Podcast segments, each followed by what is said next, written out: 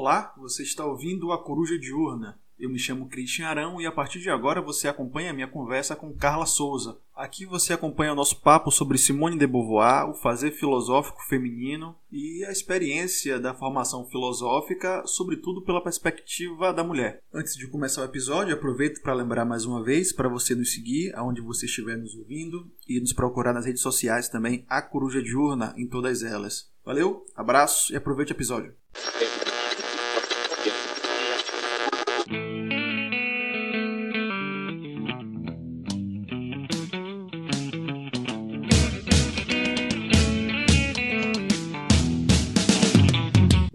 Seja muito bem-vinda e seja muito bem-vindo. Você está na frequência da Coruja Diurna, o podcast sobre filosofia, política e outras artes. E hoje eu tenho o prazer de receber aqui a minha querida amiga Carla para a gente trocar uma ideia sobre Simone de Beauvoir. Carla Souza é maranhense, fez graduação em filosofia na Federal do Maranhão, fez mestrado em filosofia na Federal da Bahia e faz doutorado em filosofia também na UFBA. E além disso tudo, é também professora substituta no Instituto Federal da Bahia. Então, seja muito bem-vinda, Carla. Como é que você tá? Tudo bom?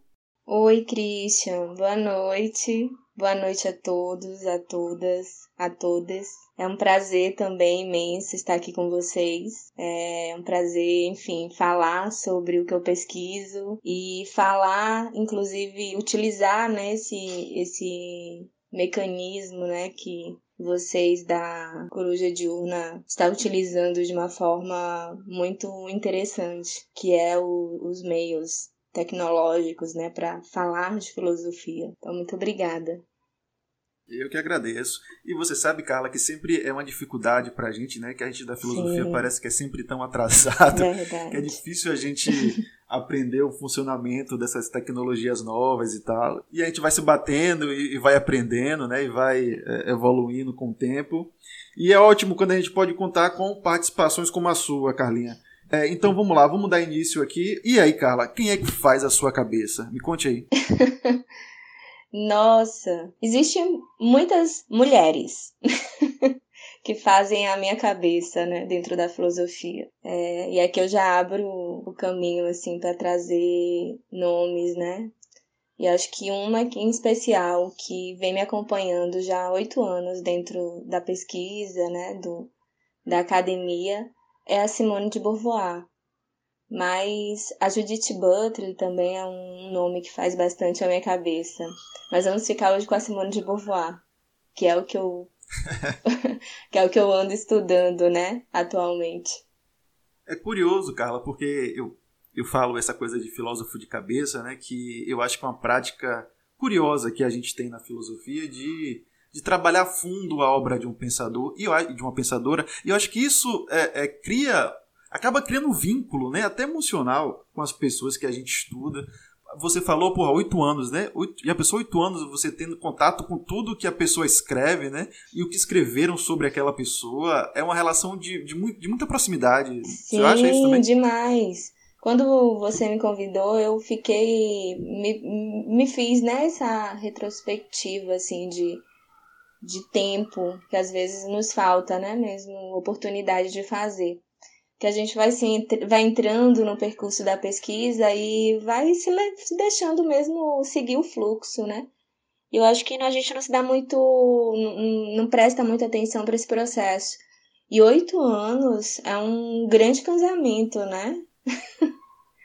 é, é um grande casamento. Que aí, casamento existe. Existe aquela emoçãozinha ainda, mas também existe seus, seus problemas né? Existem hum, suas, hum.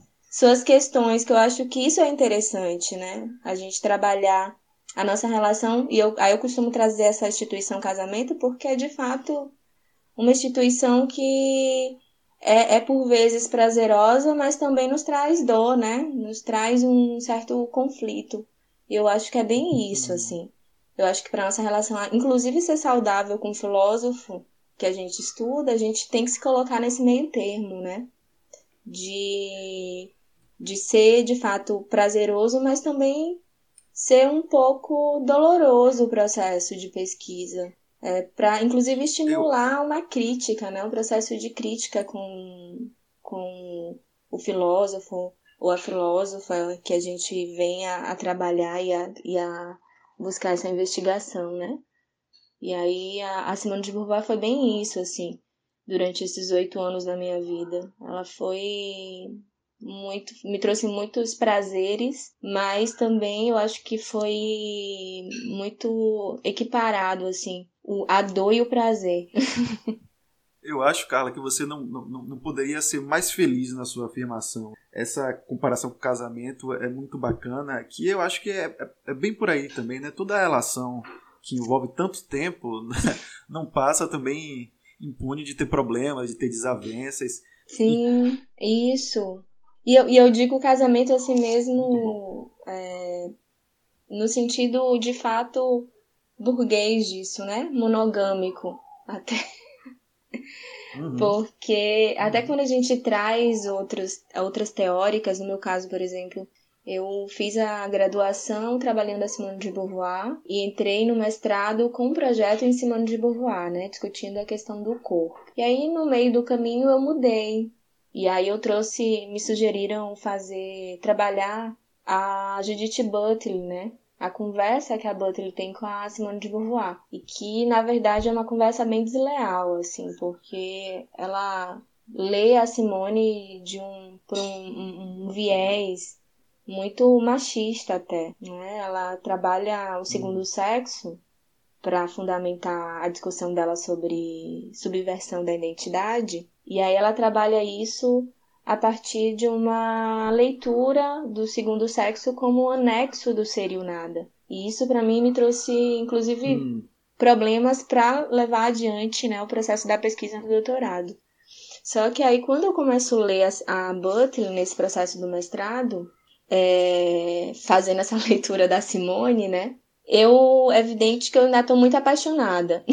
eu ainda estou muito apaixonada pela Simone, então eu quero defendê-la ali. Né? O meu intuito é de fato defendê-la dessa leitura que eu achei totalmente desleal. Eu vou pedir para você a permissão para a gente retroceder uhum. um pouco, para a gente ver, é, analisar um, um pouco mais de antes a sua relação com a, com a Simone de Beauvoir mais claramente, depois a gente dá esse avanço aí para fazer essa, essa conversa com, a, com, com o Butler que que tá muito interessante, né? Então guardar, guardar essa parte que tá interessante aí para quem tá ouvindo, tem que esperar tá para ouvir tá o desfecho. e, e, eu fiquei com uma coisa na cabeça, Carla, que não tava na verdade, no... pensei nisso agora. Você faz a comparação muito bacana, né, com, com casamento e paixão. Que embora seja um casamento burguês, tem uma coisa de paixão envolvida Sim. também. E quando você trouxe a, a Judith Butler você se sentiu traído a Simone de Beauvoir? Olha, foi difícil, sabia? É isso que eu tô falando. É, é de fato um casamento monogâmico, né? E quando a gente abraça um outro filósofo, né, para principalmente nessa perspectiva crítica, né, de trazer uma conversa crítica, porque a, a Butler faz uma crítica a Simone, eu eu fiz, eu, eu, eu lembro que eu fiz o processo da pesquisa muito nessa, nessa, nesse viés de, de tentar defendê-la, porque era como se eu é, é, era, era minha esposa, né? Era minha esposa. Precisasse, então, né? Eu precisava defendê-la. Só que aí no meio do caminho eu mudo, né, Christian? Acho que é isso que é legal. Aí eu descubro as dores. E para mim foi muito doloroso mesmo. Hum. Não só pelo sentido de, de fato, me senti mesmo traindo a, a filósofa, porque eu acho que eu me, tive esse sentimento, mas também de, de perceber o quanto a nossa estrutura né, de, de produção ela ainda é traiçoeira, assim, né? A mesma produção é, feminista dentro da filosofia. Quando, por exemplo, eu encontro uma leitura extremamente avessa ao que de fato condiz, né, a leitura do segundo sexo. É, quando eu encontro a, a Butler. Uhum. Então, é, isso me incomoda muito, assim, porque os, filósofo, os filósofos, né, e, e as filósofas também têm, olha só. Eles utilizam de um método muito traiçoeiro, né, para para justificar os seus argumentos. E até de deslealdade com as suas fontes, né?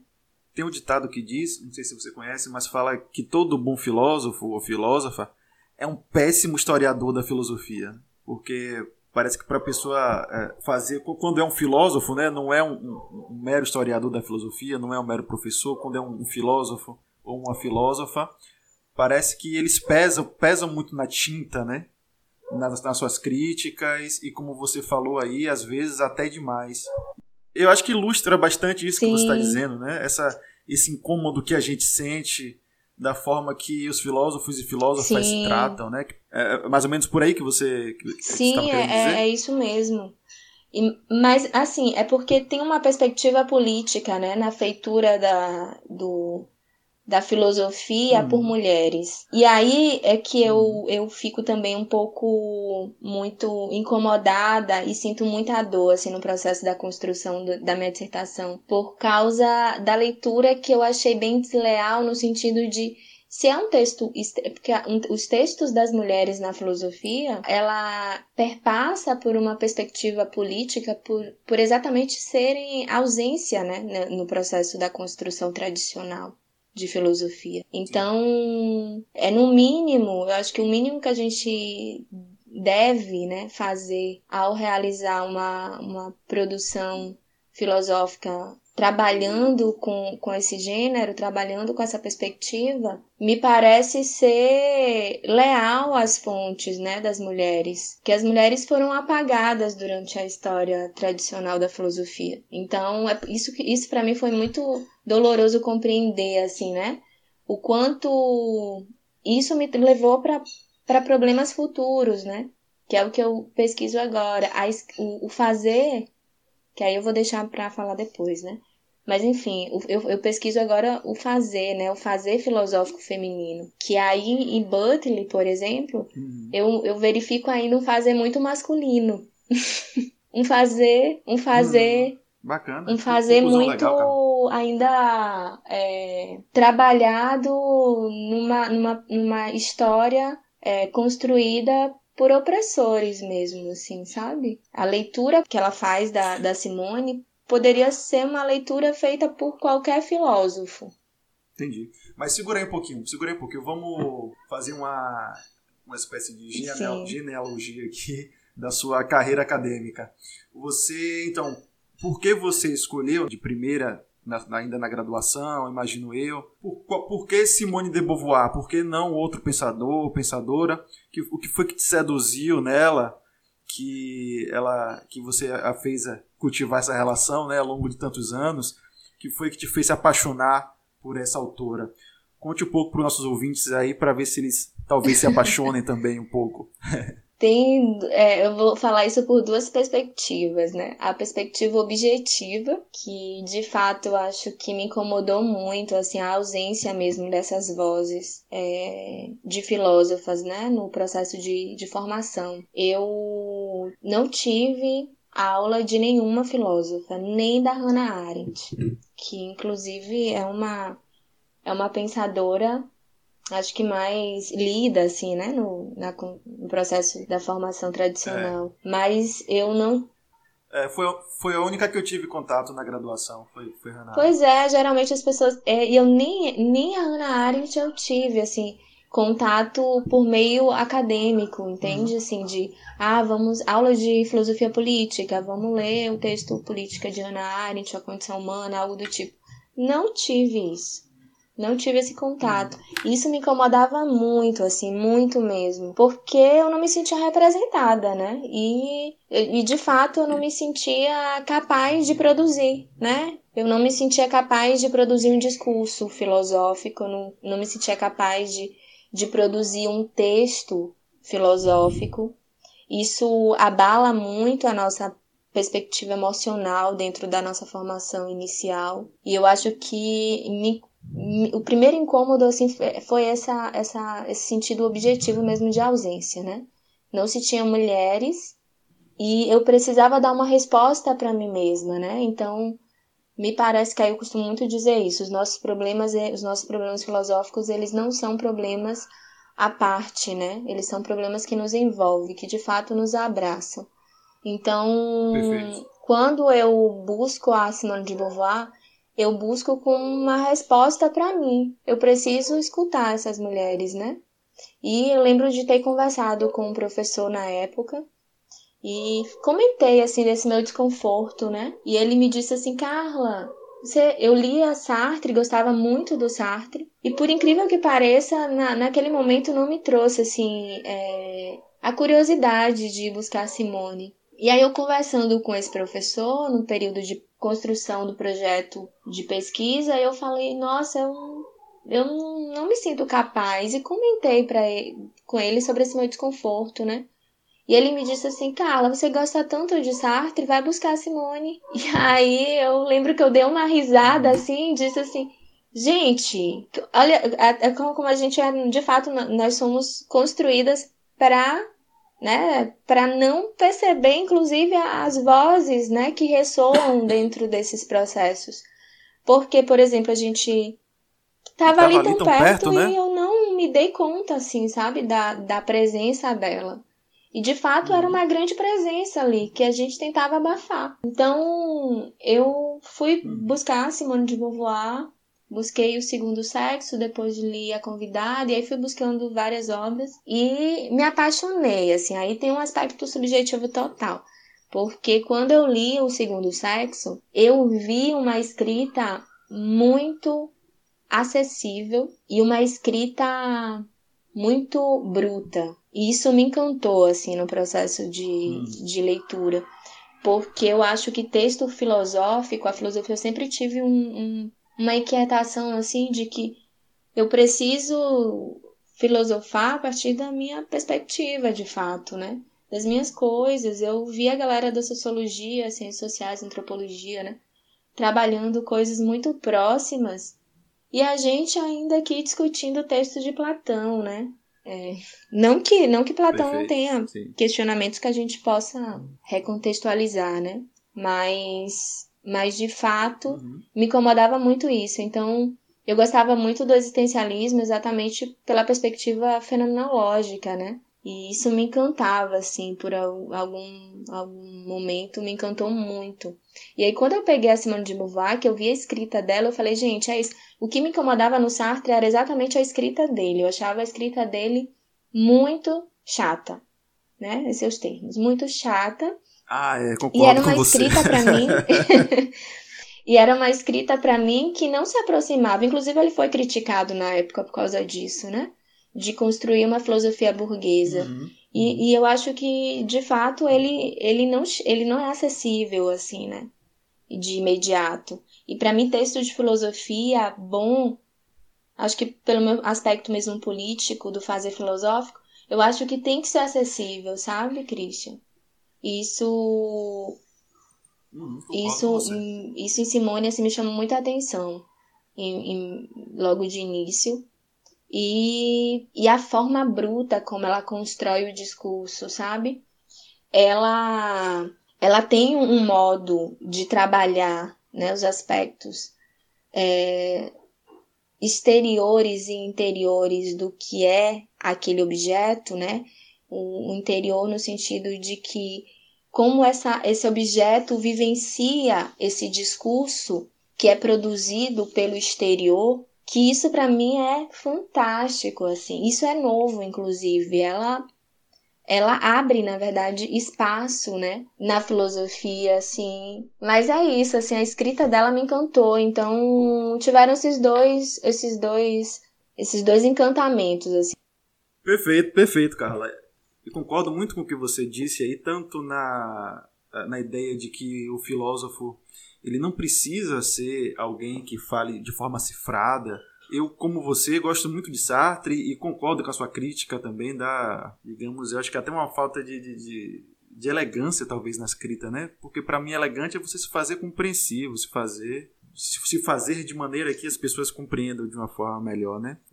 Da, mesma, da mesma forma, eu concordo com você também quando você traz o lance de que a escolha né, da, da, do nosso tema e dos nossos pensadores que trabalhamos na vida acadêmica diz muito sobre a gente também, né? Diz muito sobre. É, é uma escolha que revela muita coisa, né? Que diz muito sobre, sobre, a gente. E aí você traz essa relação da, da, ausência das mulheres da academia, na academia, etc. Enfim, e aí você então entra aí, começa a trabalhar com a obra de Simone de Beauvoir e tal, começa a pesquisar. E como, como é que está a sua pesquisa hoje? Sobre, sobre o que é que você estuda? Você está ainda assim com Simone de Beauvoir, um pouco mais, um pouco menos? Conte aí pra gente é, é, como é que você enxerga tá isso bom. hoje aí. É, então, aí eu fui para o mestrado, trabalhei a Berkeley, que foi um processo doloroso para mim e tudo. E quando eu chego na Berkeley, eu começo a descobrir a importância que, que eu acho que a, a Beauvoir teve nesse processo mesmo de produção filosófica feminina e, e, e achei a necessidade de, de afastá-la mesmo da leitura da, do Sartre, né? Porque muitos manuais de filosofia costumam de fato fazer essa leitura, né? Que é buscar o, os conceitos é, sartrianos que Beauvoir utiliza. Colocá-la como uma espécie de apêndice? É, de assim. anexo mesmo, de comentadora até, de defensora do existencialismo. Uhum sartriano, né, especificamente. Uhum. E de fato, eu acho que ela foi uma defensora do, do existencialismo. Não vou dizer aqui que foi do sartriano, porque ela está construindo o existencialismo junto com Sartre, né? Uhum. E ela dialoga com muitos outros ali, não só com Sartre e ela modifica, inclusive, alguma, alguns conceitos sartrianos, né? Como qualquer, como qualquer construção filosófica, a gente se dá o trabalho de produzir também, né? De criar, de construir conceitos, e ela faz isso. Então, ela se utiliza de algumas é, alguns conceitos que estão ali no existencialismo, que fazem parte, né? Do, vocábulo, do vocabulário do existencialismo, mas ela dá uma outra significância para isso. A partir da perspectiva Sim. de percepção da ideia de opressão, por exemplo, que é onde ela visualiza que ela até se diferencia de Sartre logo aí, né? É, o, o, a ideia de liberdade, que o homem é liberdade, é, para Simone de Beauvoir, a gente não tem como falar de liberdade sem falar de situação, né? Sem, Perfeito. sem falar de uma, uma possibilidade, inclusive, de situação opressiva, que é o que ela vai visualizar, por exemplo, na condição feminina. Né? A condição feminina é uma condição que se estrutura dentro dessa situação opressiva e que, portanto, as mulheres, né, que se, que se, se constrói por essa perspectiva dessa condição feminina, elas não estão agindo de má fé, né, com, com a sua liberdade. Muito pelo contrário, elas não, se, elas não percebem essa, essa possibilidade de liberdade, de construção existencial, né? Então, eu, eu senti muita necessidade de fazer a diferenciação, assim, de algumas de algumas terminologias, sabe? De algumas é, percepções que afasta e aproxima, inclusive, a Simone de outros, de outros filósofos. Então, eu entro com uma pesquisa trabalhando isso, o, a, é, o distanciamento e a aproximação né, da Simone, mas dando mais ênfase no processo de distanciamento, porque a leitura da Butler me incomodou muito, né? Muito mesmo, assim. E aí eu disse, bom, gente, eu acho que isso vai dar um problemão. Aí joguei o projeto, né? No doutorado fui com o projeto trabalhando isso. Só que no meio do caminho eu mudei totalmente. Aliás, mudei totalmente não. Estou dentro do, do, do, do meu projeto, mas. Temos uma reviravolta. É, puxei para uma outra perspectiva. Não mais de fazer esse distanciamento, né? Porque eu acho que eu, eu hum. no processo do, da nossa, do nosso doutorado, eu descobri que eu não preciso é, fazer esse tipo de leitura da Simone, sabe? Eu acho que a Simone, ela, por ela mesma, ela, ela se fala, por ela mesma, ela nos convence. Então, eu não preciso estar tá, hum, abraçando o Sartre para dar evidência a Simone de Beauvoir, né? Então, e também, e também não precisa e também não há necessidade de, de colocá-lo, o Sartre no caso, como parâmetro para diferenciação. Isso, é isso, é isso, isso, mais ou menos? Tipo assim, olha, colocar o, o, o objetivo aí nessa diferenciação ainda é, é tomar o Sartre É como isso. referencial. É isso. Foi mais ou menos aí? E dizer também que a Simone. Massa, é, massa, eu, eu- massa. depois eu, eu fazendo uma crítica pro meu projeto, eu falei, gente, eu tô. E olha que meu projeto foi bem lido, assim, a banca gostou muito do meu projeto. Mas eu achei tão engraçado, assim, que depois de, de alguns seminários, eu mesmo comecei a fazer crítica ao meu projeto, né? E aí eu comecei. Quando você Hã? se ouvia, né? Quando você se ouvia, porque aí você tem um, um, um, um fator importante, né? Porque talvez o, o lance do seminário é isso, você estava ali, ali falando sobre o seu Sim, projeto e estava se ouvindo isso. automaticamente. E aí, te- e aí te abre esse espaço, né? Isso, Pra, aí, pra, pra Christian, eu me, me deparei, eu falei assim, gente, eu não preciso. A, a, a, a Beauvoir, ela é tão. Ela tem uma produção tão é, interessante, tão é, instigante, que eu não preciso buscar o Sartre, porque é como se eu estivesse dizendo que ela só se justifica por ela mesma se eu precisar fazer essa diferenciação, sabe? Não. Eu não preciso Uhum. disso, não, ela não precisa disso. Então eu peguei, olha, é, o que sempre me interessou em, em, em Simone de Beauvoir foi a escrita, né? O modo de escrita filosófica dela. Então eu comecei a pesquisar isso. Eu encontrei um texto de uma filósofa chamada Teresa Pardina, que ela é pouquíssimo lida aqui no Brasil, mas ela tem uma leitura muito interessante da Simone de Beauvoir. Inclusive, foi uma das, das fontes que eu utilizei para para fazer essa para criticar a Butler, né, sobre essa leitura que ela faz da Simone de Beauvoir. Então, a Teresa Pardina me acompanhou muito tempo, assim, então ela foi meu minha luz assim para a leitura do que eu do que eu hoje faço, né, no meu doutorado. Ela diz que a Simone abre, né, é, produz, constrói um método próprio de fazer filosofia, que é exatamente o que eu falei ah, anteriormente sobre essa essa busca, essa investigação dos objetos, né? Por exemplo, a Simone de Beauvoir tem dois grandes textos assim, é, que são bem lidos. Inclusive, eu acho que são as duas grandes obras, de fato, que ela que ela produz assim, que é o Segundo Sexo e a Velhice. Os dois textos, eles têm uma construção, um, um caminho parecidos, né? O, a primeira parte dos textos, sempre a, a Simone de Beauvoir ela está utilizando, ela está tentando é, compreender o que os saberes exteriores falam sobre aquele objeto. Então, no caso, a condição feminina, ela vai buscar na, no destino, né, que é, são os saberes da psicanálise, os saberes da, do materialismo histórico, da biologia, e aí depois ela vai buscar na história, na literatura, né, o que esses saberes falam sobre esse feminino, sobre essa condição feminina.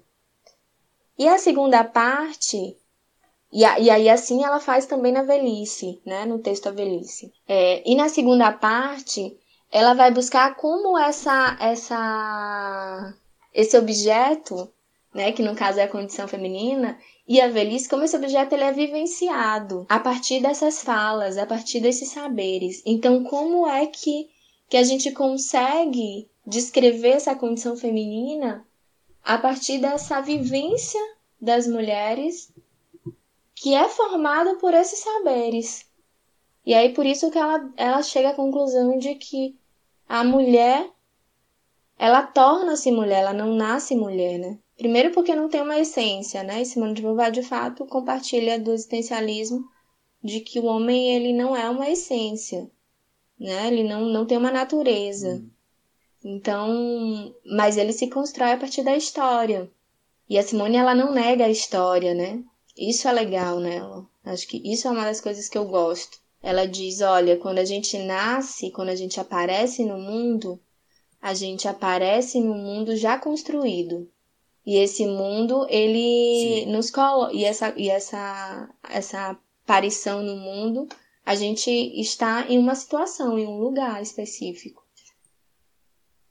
Então, Carla, eu acho que realmente é interessante, eu não sei se é uma impressão minha, porque talvez eu esteja me apaixonando por Simone de Beauvoir também, mas eu tive, tenho a impressão que há uma sofisticação maior por parte dela comparada a Sartre, com essas questões que você traz. Né? Você estava falando agora sobre a historicidade e esse lance que, é, que, que a Simone de Beauvoir traz essa carga. Né? Bom, você nasce de. Você vem de, de algum lugar e tal e, e, me lembra também um pouco de Hannah Arendt isso aí, né? Acho que tem, não sei se de, de propositalmente, mas enfim, vejo alguma semelhança. E aí eu imagino que isso te, é, é, é digamos, te seduziu a, a, fazer essa comparação com Sartre, que depois se abandonou. Foi mais ou menos isso? Não? Você viu também que tinha algo ali de muito sofisticado, né? Que... É, na verdade, Christian, eu, eu achei que de fato eu tava perdendo tempo, assim, sabe? Buscando esse processo de, de afastamento ou aproximação do Sartre e da Simone. Uhum. Porque, assim, a, a Simone, ela constrói um, um modo mesmo de, de, do fazer filosófico que é de fato bem diferenciado do Sartre. E, e, e é dentro dos parâmetros, né? Dentro, dentro dessa, dessa discussão do existencialismo. Então, a, a minha Sim. ideia an anterior, que era fazer esse processo de distanciamento e afastamento, era para tentar achar um lugar da Simone no existencialismo. Eu achei que não existia esse, esse, essa, não existia essa importância, sabe, nessa busca. E, e aí uhum. modifiquei mesmo o projeto e fui muito iluminada assim por uma, uma teórica que eu falei anteriormente, que foi a, a Teresa Pardina, a Teresa Pardina ela tem um, uma tese né, sobre a Simone e a Teresa ela já visualiza essa escrita filosófica da Simone como um, um modo de hermenêutica, uma ferramenta de hermenêutica de si. E que é exatamente isso que eu percebo assim dentro dessa, dessa construção né, do, da, das mulheres, principalmente na filosofia. Eu acho que o faz que aí eu chamo de fazer feminino na filosofia. O fazer feminino na filosofia, ele de fato tem uma, um caminho, né, que vai abrir inclusive para discussões epistemológicas. Por exemplo, quando, quando a gente é, trabalha com textos de filósofos tradicionais, homens, a gente escuta uma voz, né, que fala ali daquele problema. E a gente lê essa voz como uma voz neutra, né? Uma voz uhum. é, separada desse mundo. E que não é. Então, a ideia mesmo do lugar de fala, né? Que posteriormente vai virar um, um conceito. Mas eu acho que em Beauvoir ela já reivindicava isso a partir de um de um, uma possibilidade de método, né? Me conte uma coisa, eu fiquei muito curioso, Carla, hum. quando você trouxe aí esse lance da.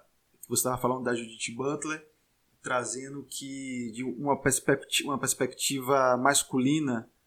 Como é isso aí? Me conte. Eu achei interessante isso aí. Eu não entendi nada. Não, né? é porque assim. Fiquei curioso. A discussão, a discussão da Simone de Beauvoir, quando ela inicia, né, logo o, o segundo sexo, ela abre uma perspectiva, ela não desenvolve muito isso, mas eu acho que, de, que dá muito dá muitos frutos, né? Posteriormente essa essa essa puxada de orelha, né, na filosofia. Que ela vai dizer uhum. assim que a filosofia com essa com esse com esse utensílio de dizer que é, partia de uma voz neutra, né, para fazer o discurso, é, hum. na verdade, justificou e, e, ajudou nesse processo de produção né, do, de discursos sobre as mulheres e discursos que muitas das vezes não, não estavam de acordo com a experiência feminina. Entende? Então, por exemplo, a gente pode pegar aqui um texto bem tradicional, que eu sempre, de vez em quando, mexo nele e futuco. É o texto de Rousseau sobre educação, né? Emílio ou, ou da educação. É, a estrutura que, a forma como Rousseau fala, né, da formação, ele está fazendo um, uma discussão teórica sobre os processos educacionais, né? Então, a forma como ele propõe, né, um processo educacional é, para o homem e para a mulher ali, né, para Sofia e para Emílio, que são as, as personagens principais ali do, do, do romance, é, a gente consegue visualizar a forma como Rousseau visualiza, é, percebia né, essa, essa existência feminina. E esse discurso influenciou muito a educação europeia, né, por muito tempo. Foi modelo, inclusive, para a educação europeia. Então, a, a Mary Stanecraft, que é uma outra teórica é, do iluminismo é, inglesa, a, a Mary ela tem um, um diálogo, ela faz umas críticas muito interessantes a esse discurso e me parece que ela tá, já antecipa né, o que a Beauvoir vai falar sobre, sobre essa questão né, da, da, da mulher ser uma construção cultural, né? Essa ideia de mulher ser uma construção cultural. E aí a, a Mary, ela diz assim, olha, a educação para Rousseau, a educação feminina para Rousseau é, é de fato fundamentada numa ideia de, de, de sensibilidade, né? A mulher, ela é, é educada para ser sensível, para ser cuidadora da casa. E, e aí a, a, a Meryl ela não vai dizer assim, ah, mas ele não visualiza isso porque ele é homem. Ela não vai falar isso. Ela só faz a crítica sobre o, a perspectiva né, educacional que ele propõe para as mulheres da época. Mas a Simone de Beauvoir ela vai fazer isso. A Simone de Beauvoir ela vai dizer assim, olha, a filosofia por muito tempo auxiliou nesse processo de construção dessas justificativas de opressão. O discurso filosófico que era para ser emancipador, né? Porque a, a, filosofia ela tem também essa, essa perspectiva, né? Ela é também ela tem um caminho, né, de, de reconstrução, né, desse, desse, desse olhar sobre a realidade e, e me parece que quando se tratava da mulher, não, se, não fazia esse movimento né, de reconstrução dessa realidade. E aí a Beauvoir vai dizer assim, mas Perfeito. por que não, não fazia? Não fazia porque o fazer filosófico tradicional, né, as vozes que nós temos tradicional, né, dessa conversa tradicional da filosofia, é uma voz masculina. São os homens, né, uhum. que estão fazendo esses saberes.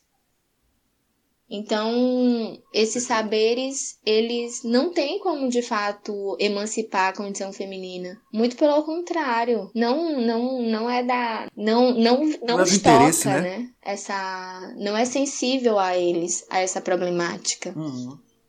Então, ela abre espaço para isso, né? A ideia do lugar de fala. Quem fala, na verdade, no texto filosófico? E aí é que eu digo que existe um fazer masculino e existe um fazer feminino do, desse discurso. O fazer masculino Pronto, é de fato um fazer que neutraliza essas falas. Ele não tem interesse por uma perspectiva é, de lugar de fala. Porque se fazer feminino, ele é o positivo e o essencial. E o fazer feminino, quando Beauvoir começa a construir essa, essa perspectiva, né, que nós já temos algumas outras vozes anteriores à Simone, mas eu acho que a Simone ela se encaixa assim de um modo muito efetivo assim nessa nesse processo de produção. Porque a Simone de Beauvoir ela constrói com o Sartre e com Merleau-Ponty toda uma discussão acerca do, do homem, né, ali naquele período que foi em 1940. Uhum. Então, ela começa, aí, aí é isso que ela inova dentro do, do movimento. Porque enquanto eles estão ali discutindo, né, é, uma, uma perspectiva de liberdade, principalmente o Sartre, porque o Merleau-Ponty rompe com Sartre com isso, e me parece que por mais que Simone de Beauvoir, que ela constrói um texto, né, é, defendendo Sartre das acusações que Merleau-Ponty faz a ele sobre essa perspectiva, inclusive da liberdade, da ideia de que nós temos uma liberdade incondicionada, né? E aí ele fala que nós, nós temos uma história, né? Nós temos um passado. Nós não temos essa ruptura é, com o nosso passado. Uhum. E aí ela faz um texto defendendo o Sartre, né? Sobre essa, essa acusação do Merleau-Ponty. E me parece que por mais que ela faça essa defesa, ela se apropria disso. E ela faz a crítica a Sartre sem, né? Sem apontar mas ela faz uma crítica. Sem dizer que está fazendo, que mas está tá fazendo. É, sim, ela não faz isso no texto, mas ela diz, por exemplo, no, na, nas biografias, né? Na, nas memórias. Ela diz, por exemplo, que ela tem uma crítica à ideia da liberdade do Sartre. Principalmente porque ela acredita que a gente hum. tem uma. a gente vivencia isso a partir de uma perspectiva de uma situação e que a gente não, de fato, não, não quebra com essa situação essa, essa situação ela nos, no, nos modela, entende? Até um certo momento Massa. da nossa vida.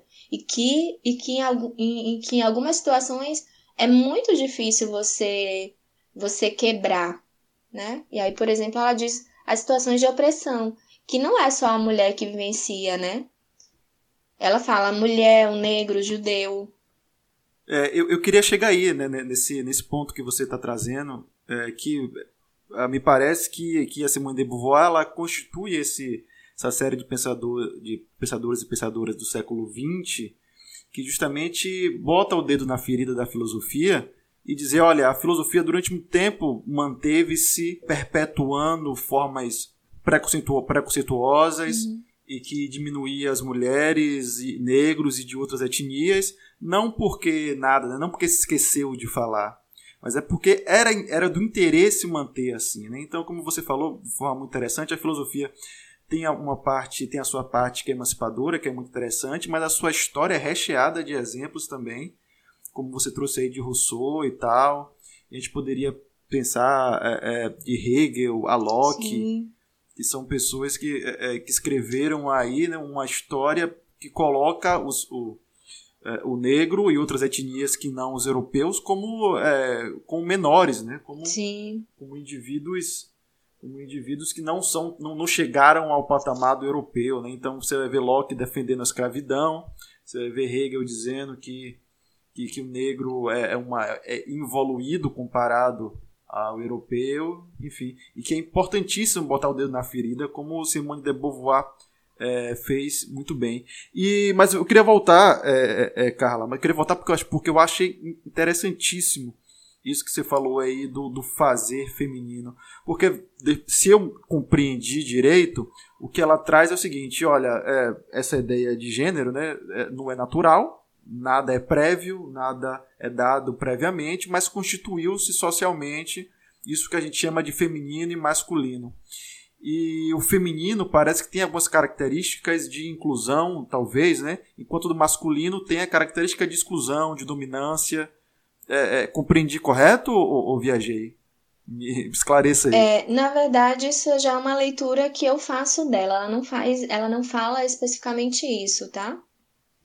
O que ela uhum. fala na introdução, logo na introdução do segundo sexo, você vai visualizar. É poucas páginas para quem tiver curiosidade ela faz uma denúncia dessa, dessa filosofia tradicional. E aí ela diz, né, que a humanidade, né, porque o, o, esses fazeres constituem a humanidade. Então ela diz assim, a humanidade é masculina.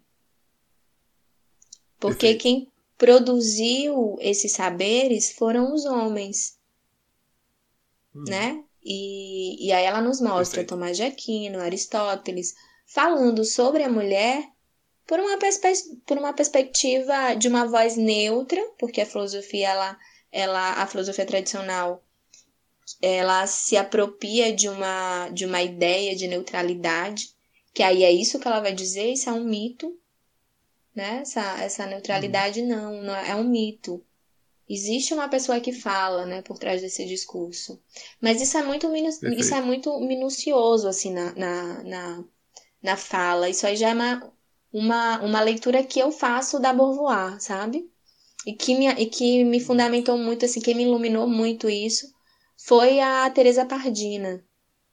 Porque a Teresa Pardina, ela hum. visualiza essa... Ah, tem um texto também que eu acho que é bem interessante, que faz essa leitura também esqueci agora, é, tava esquecendo, mas da Julia Cristevo, né? A, a, uma filósofa francesa também, ela tem um, alguns textos sobre Simone de Beauvoir e um deles exatamente falando dessa, desse mito, né?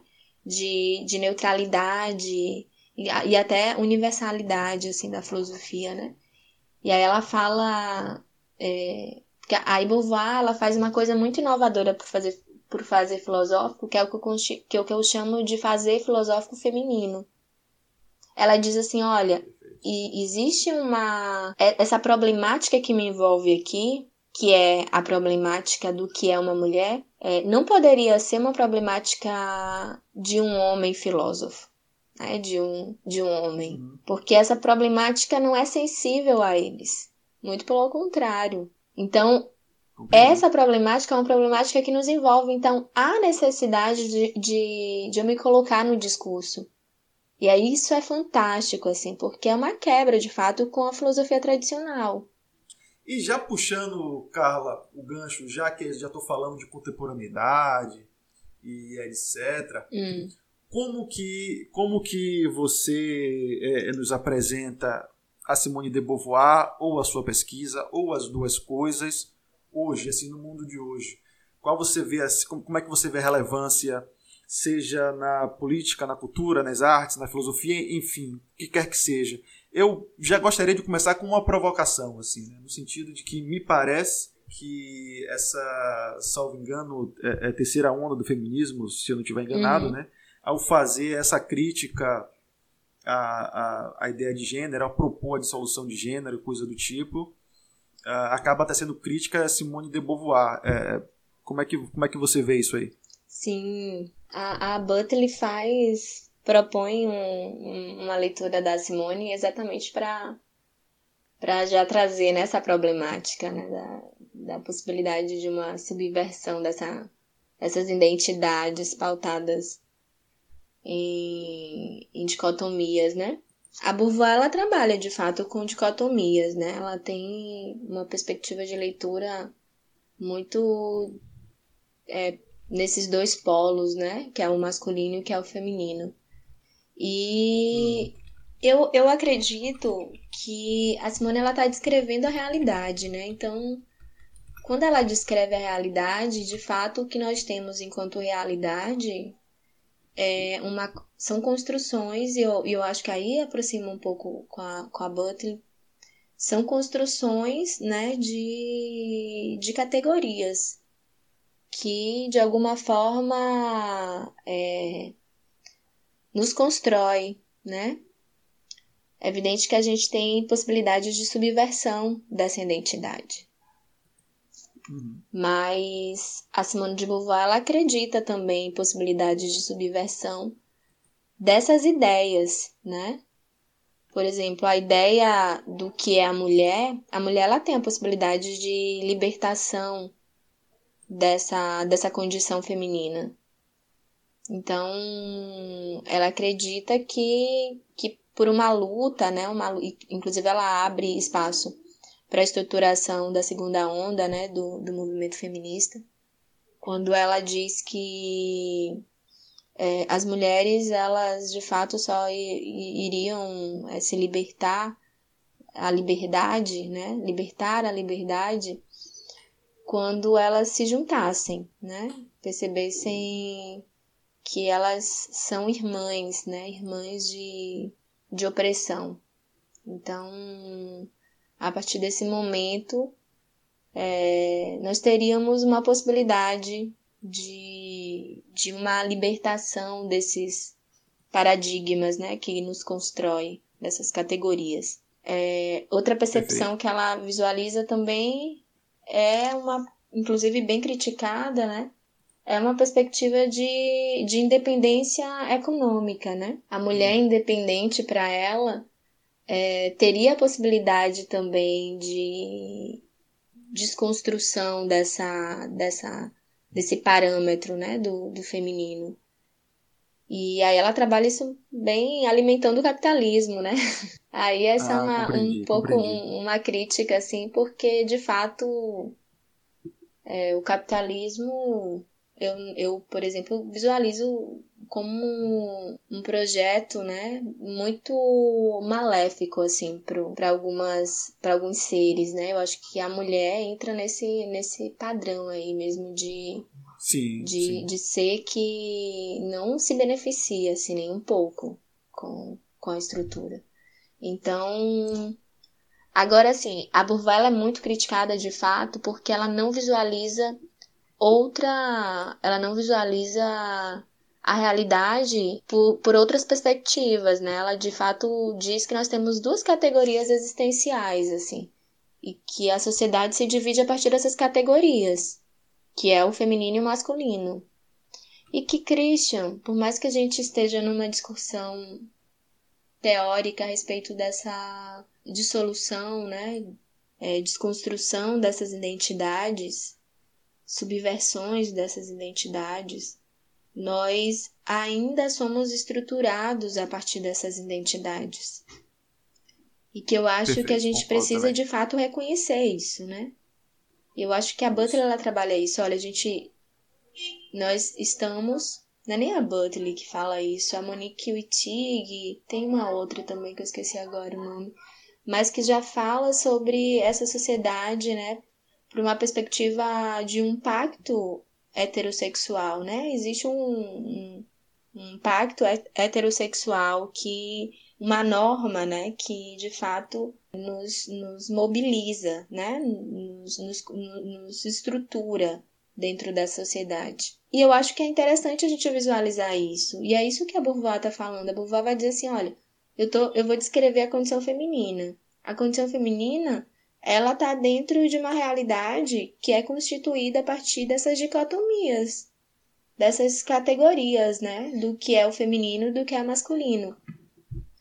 E existe, ela não utiliza essa palavra, mas lendo contemporaneamente a gente pode dizer, essa categoria que essas que está estruturada é tóxica para o nosso uhum. ser, né?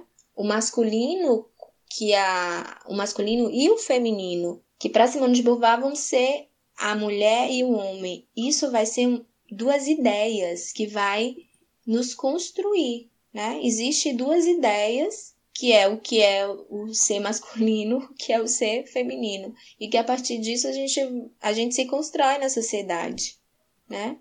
E, uhum. e aí essa construção para a mulher, essa, essa, esse processo é de fato um processo violento, mas para o homem também é um processo violento. Então existe a necessidade da gente visualizar essas violências. E, e, e aí é engraçado que ela diz que ela não fala isso no segundo sexo, mas ela diz, por exemplo, na discussão dela da moral, que é onde o segundo sexo se fundamenta, né? Que é a moral existencialista.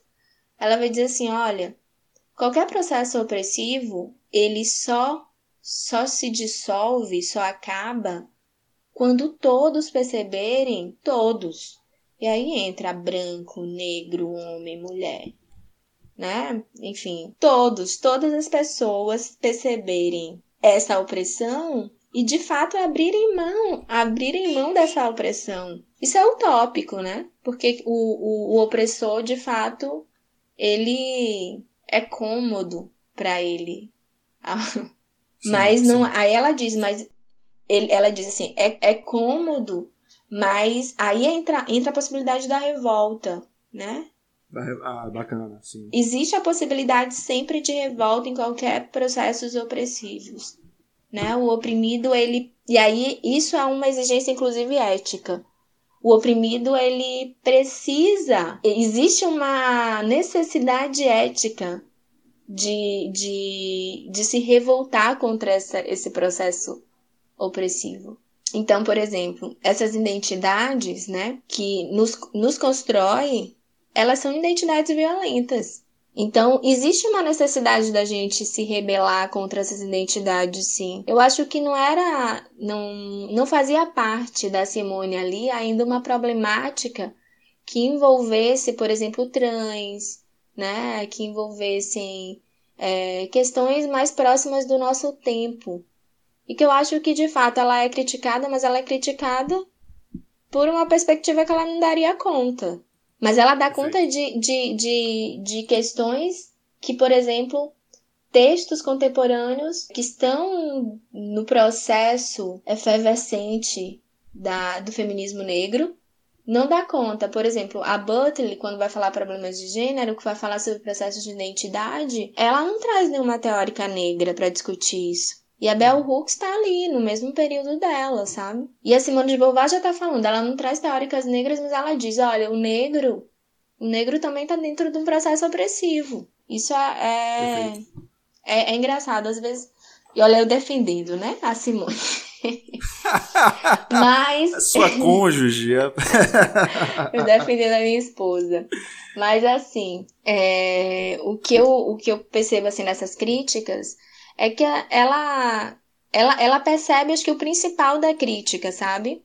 O, o principal do que, do que essas argumentações elas também é, percebem e também se montam. Elas se montam a partir, olha, a nossa sociedade ela se constrói de fato a partir de identidades opressivas que não é, não são identidades essenciais, né? Não são uma essência, não existe uhum. uma natureza. Essa identidade não é uma natureza humana. Beauvoir está dizendo isso também. Não existe natureza humana. Existe uma construção, construção que, é, né? que é inclusive isso que eu falo, o fazer feminino e o fazer o masculino, que eu digo fazer filosófico feminino e o fazer filosófico, filosófico femi, é, feminino, eu não estou falando aqui de uma essência, porque a Simone de Beauvoir não trabalha com isso. Eu estou falando de uma construção. Inclusive, um homem pode fazer, hoje em dia, um fazer, uma pessoa reconhecida, né, dentro do, do gênero masculino, ele pode fazer é, filosofia a partir de uma perspectiva feminina. Perfeito, porque eu acho que a ideia é que é, a masculinidade ela é criada, né?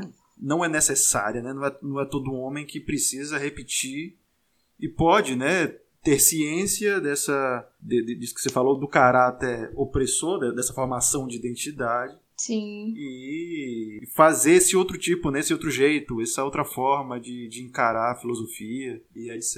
Sim. Eu acho, eu, eu, acho, eu acho muito bacana e a sua defesa aí, não sei se porque você é, é, é, defendeu muito apaixonadamente, mas a sua defesa, a sua defesa me convenceu bastante aí. A sua defesa é, é, fez para mim todo sentido, para mim fez todo sentido a sua defesa. Não foi uma defesa por defender, foi uma defesa que. E filósofo de cabeça é isso, né? Porque a gente acaba, como você falou, a gente pega, né? É, se defender dessa pessoa que a gente tem uma relação de tanta proximidade e, e tanta até intimidade, né? Você imagina, você, você falou, tá, a, gente, a gente conhece a vida do, dos autores e autoras que a gente estuda, né? A gente lê as biografias, Sim. então você tem uma intimidade mesmo ali, né? Então é. Não, é, e, e, principalmente no processo de construção mesmo dessa nossa, desse nosso trabalho, a gente. Nós passamos o, o maior tempo, né, das nossas vidas é, ultimamente com esses, com esses pensadores, né? É. Eu, por exemplo, com Simone de Beauvoir, você com Marcuse, enfim. E aí é isso que nós estamos, de fato. Eu quero me afastar um pouco, Sim. assim, eu acho que quando eu finalizar o doutorado, eu vou dar uma respirada. Pretendo, pelo menos. Dar uma respirada, assim, da Simone. Quando eu, eu trago esse negócio de guiar a cabeça, de filósofo de cabeça, é porque às vezes, por mais que a gente nem esteja falando sobre aquele pensador ou pensadora que a gente escolheu, que a gente nem esteja trabalhando com ele ou ela, a gente acaba assumindo os trejeitos de pensar, Sim. a forma de ver o mundo. Às vezes, por mais que a gente nem saiba o que eu, o, o que eu mesmo faço no meu que estou fazendo no meu doutorado e até me distanciei um pouco de Marcuse, fui, fui olhar outros autores, né? Fui uhum. sair com outras pessoas, usando aqui a, a nossa analogia. É bom, né? é bom. Fui sair fui, é, fui sair com outras pessoas, fui piriguetar um pouco, fui olhar outras coisas, mas eu mas eu me dei conta que a forma de pensar, né, que, que a gente acaba compartilhando com o autor que a gente escolheu, fica ali, ela é surreal. Fica. Não, não, não, não, nos abandona assim de uma maneira tão fácil, não.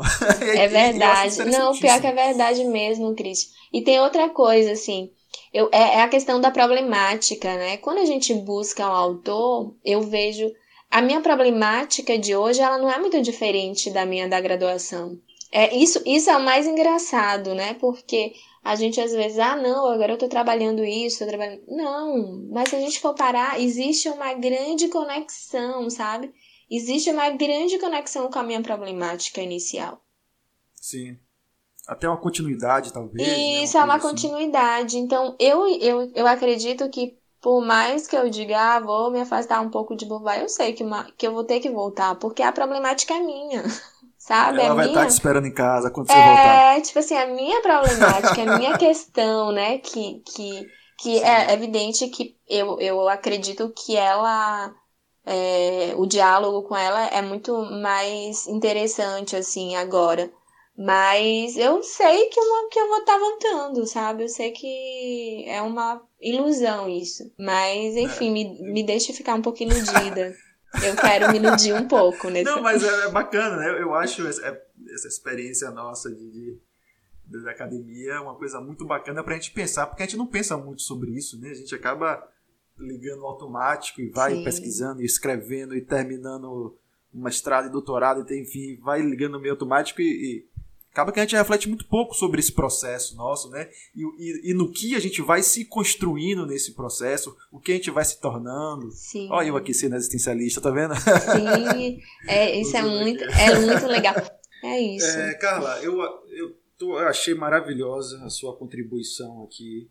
É, além, do, além do desenvolvimento teórico que você trouxe muito bem, esse manifesto, né, uma espécie de manifesto político mesmo que tem que ser colocado e que você colocou muito bem também as duas coisas e eu acho que você é, trouxe essa coisa da, da Simone de Beauvoir, conseguiu me convencer assim, a, minha, a sua defesa eu achei muito, muito bem feita, eu achei concordo com você, tô com você aí. Mas... e bom, foi um, foi um prazer tê-la conosco. Estou muito, foi, foi, muito, foi muito bom, estou muito feliz de tê-la conosco. Eu queria dar início então a os, as cerimônias de encerramento. então, para isso, eu queria que você desse aí a sua consideração final sobre o que você falou.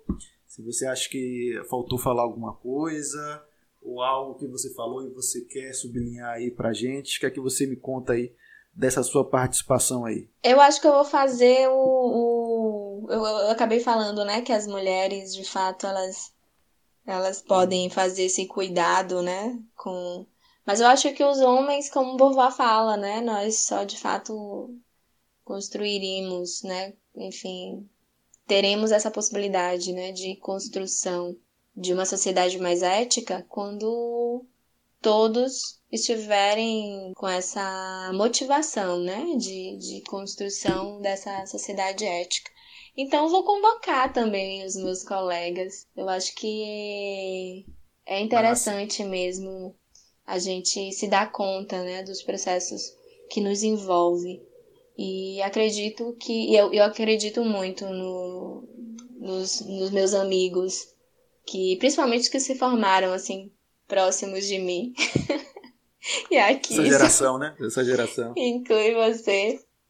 É, inclui você, enfim, os nossos outros colegas que não vou aqui citar os no, o nome, mas convocá-los, né, para esse processo mesmo de a gente termina o doutorado daqui a um tempo e posteriormente estar, estaremos, né, dentro desses, dessas instituições, favorecendo ou atrapalhando. Então, acho que gostaria de convocar para que vocês fossem vetores, né, desses, desse processo também. Então é Nossa. é isso. Eu agradeço muito, foi um prazer assim estar conversando. Estou com saudade, inclusive, das nossas oh, dos nossos encontros e mesas de bares. Mas é, logo. Foi muito bom encontrá-lo por aqui é, falando sobre Simone de Beauvoir, enfim. Mas é isso, Christian. Só agradecimento mesmo. Então eu, eu agradeço de novo, Carla, pela sua participação, pela sua presença. Foi um prazer. E você que está nos ouvindo também, se você está nos ouvindo até aqui, muito obrigado também. Não deixem de nos seguir nas redes sociais, a Coruja Diurna. Nos siga também onde você estiver ouvindo para ficar por dentro das novidades. E um abraço a todos e todas.